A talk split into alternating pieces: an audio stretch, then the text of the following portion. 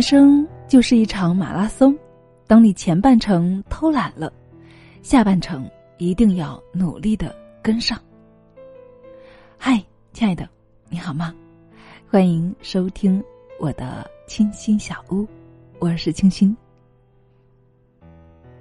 前几天突然在朋友圈里面看到一个同学发了一段视频，视频里面一群人在单位门口啊扯起了长条幅。条幅上写着：“给我发工资，让我生活。”当时看了视频，感觉很纳闷儿：这些端着国家铁饭碗的公务员儿，旱涝保收，折腾什么呀？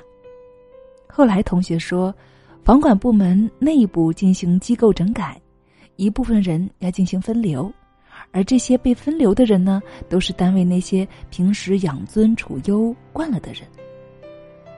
因为机构整改，他们所在的部门要和其他几个单位整合分流。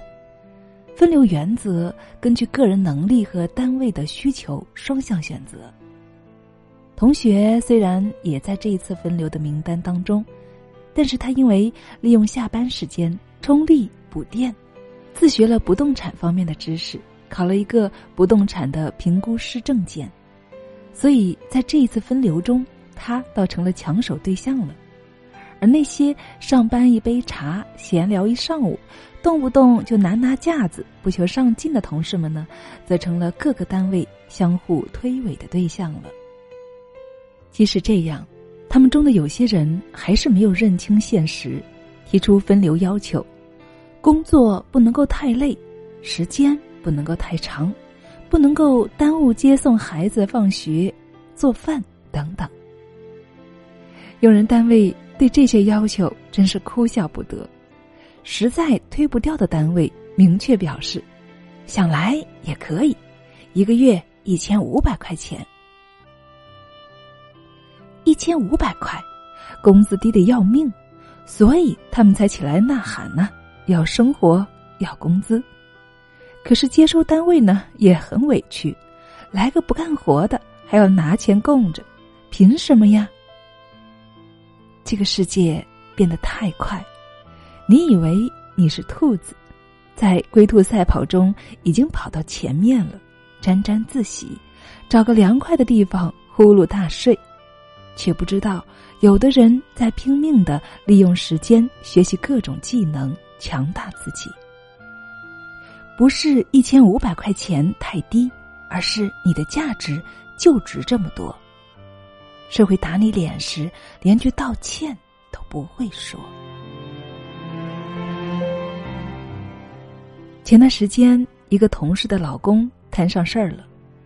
本来这一次年轻干部提拔，同事老公在提拔之列的，可就是在公示期的三天中，被同行举报学历造假，结果被上级机构实证调查，情况属实，取消提拔资格。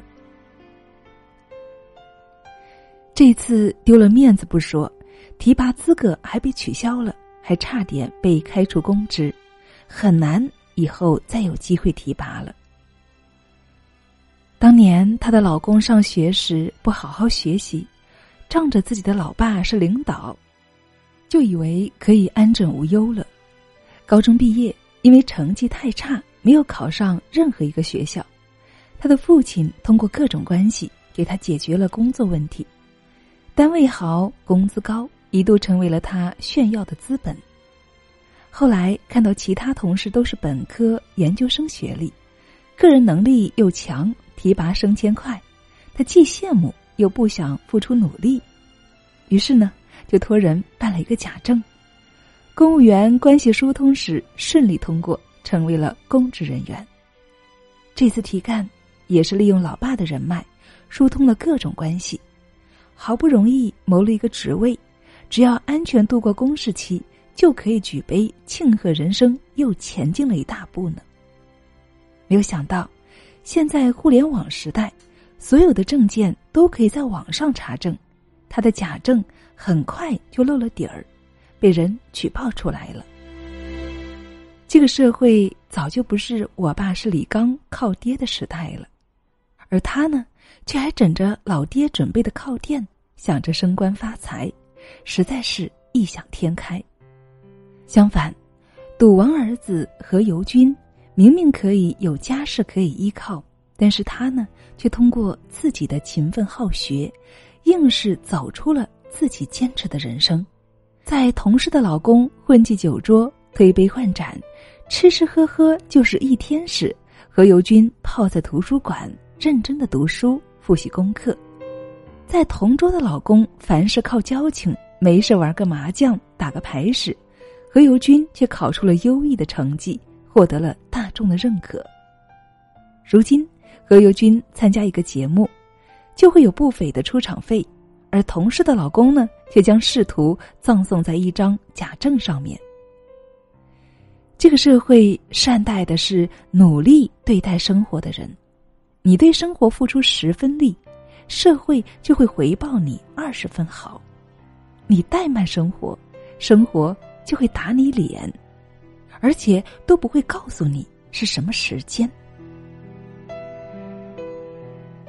这个社会正在善待。努力的所有人。我的一个文友小太阳，一听名字就很阳光。他出身农村家庭，凭借自己的努力考取了一所大学。毕业之后，留在了人才济济、社会压力巨大的上海。本来他学习的是英语专业，可是因为对新媒体的热爱，他选择了一个广告公司，从底层做起。为了贴补家用。他还在闲暇时做家教，即使每天都累得浑身散了架，可是回到住处呢，他还要开始翻阅大量的文案书，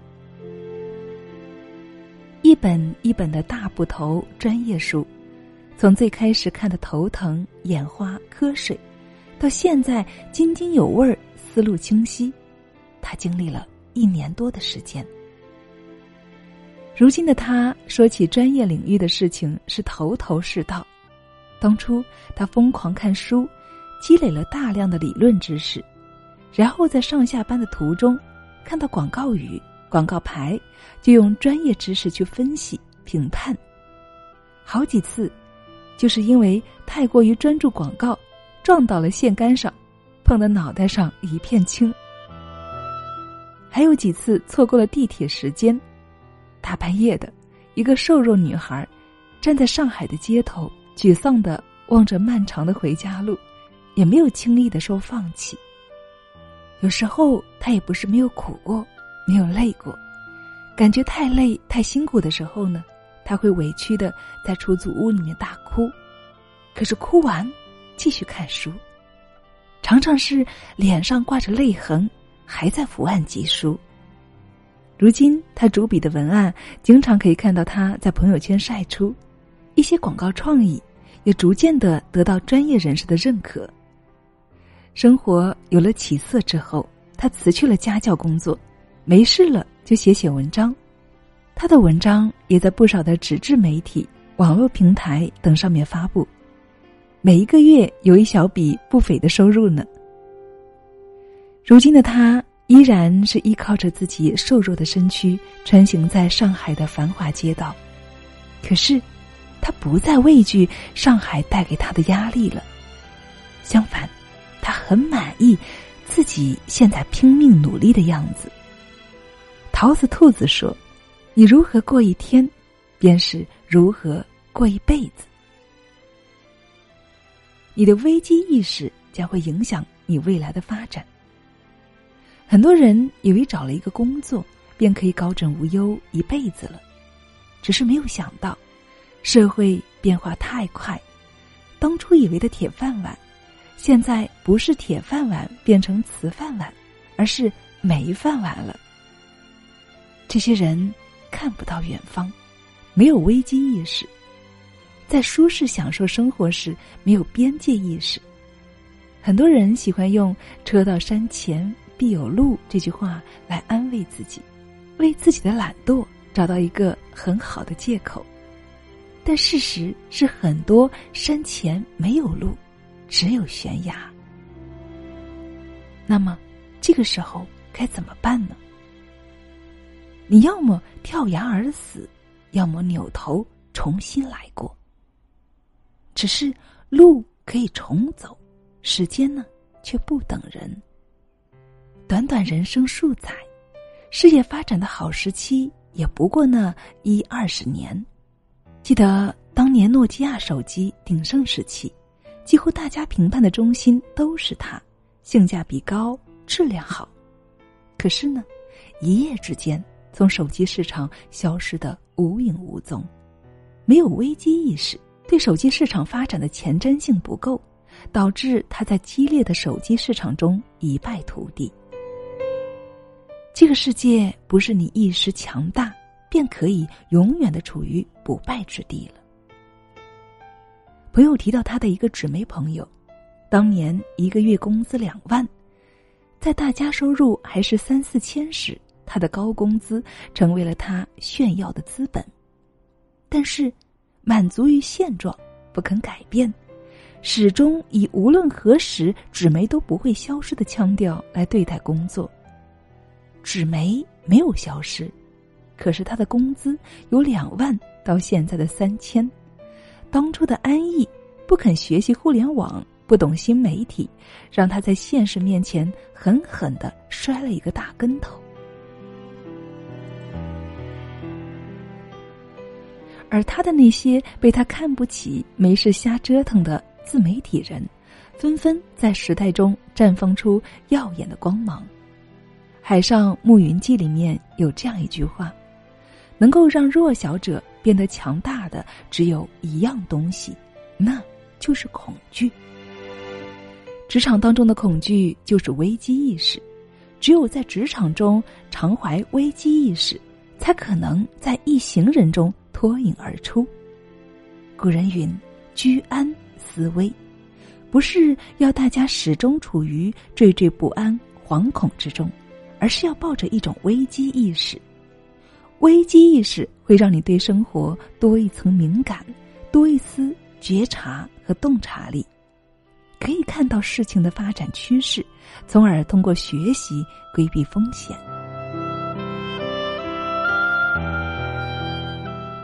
有句话说：“我们每一个人的人生都是一场负重前行的修行。”亲爱的，你认同吗？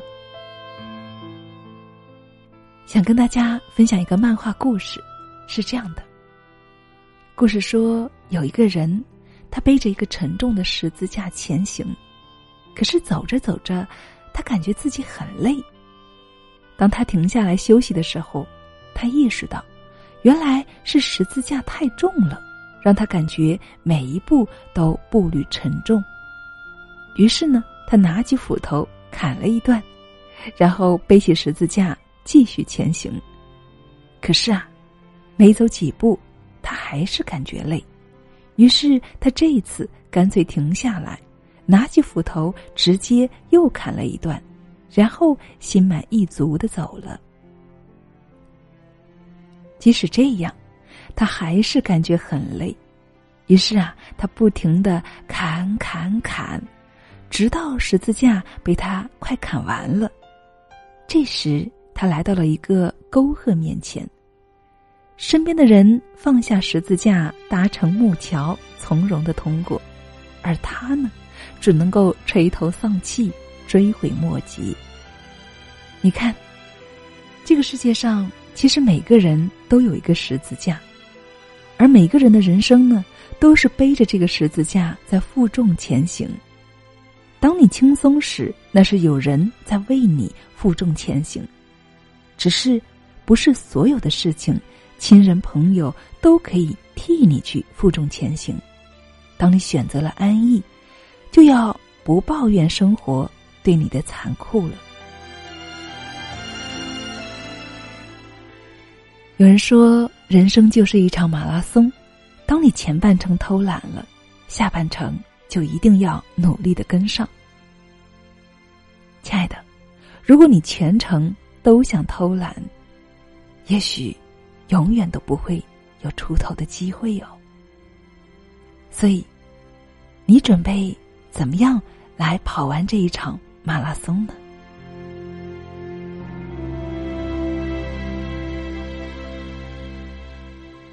你的前半程我可能没有来得及参与了，但是下半程，或许我们可以结伴同行，因为我也需要去跑完整个马拉松。让我们一起打个伴儿，好吗？感谢亲爱的，与我在声音中相遇。我是清新，是一个与你一起成长的好朋友。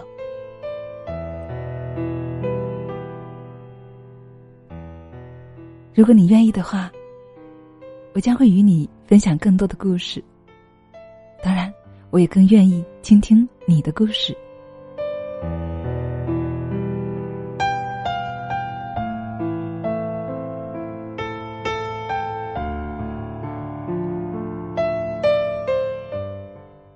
想与我取得更多交流，欢迎来关注我的微信公众号“清新小屋”，三点水的清。温馨的心，期待与你相遇。好了，今天的分享就是这样了。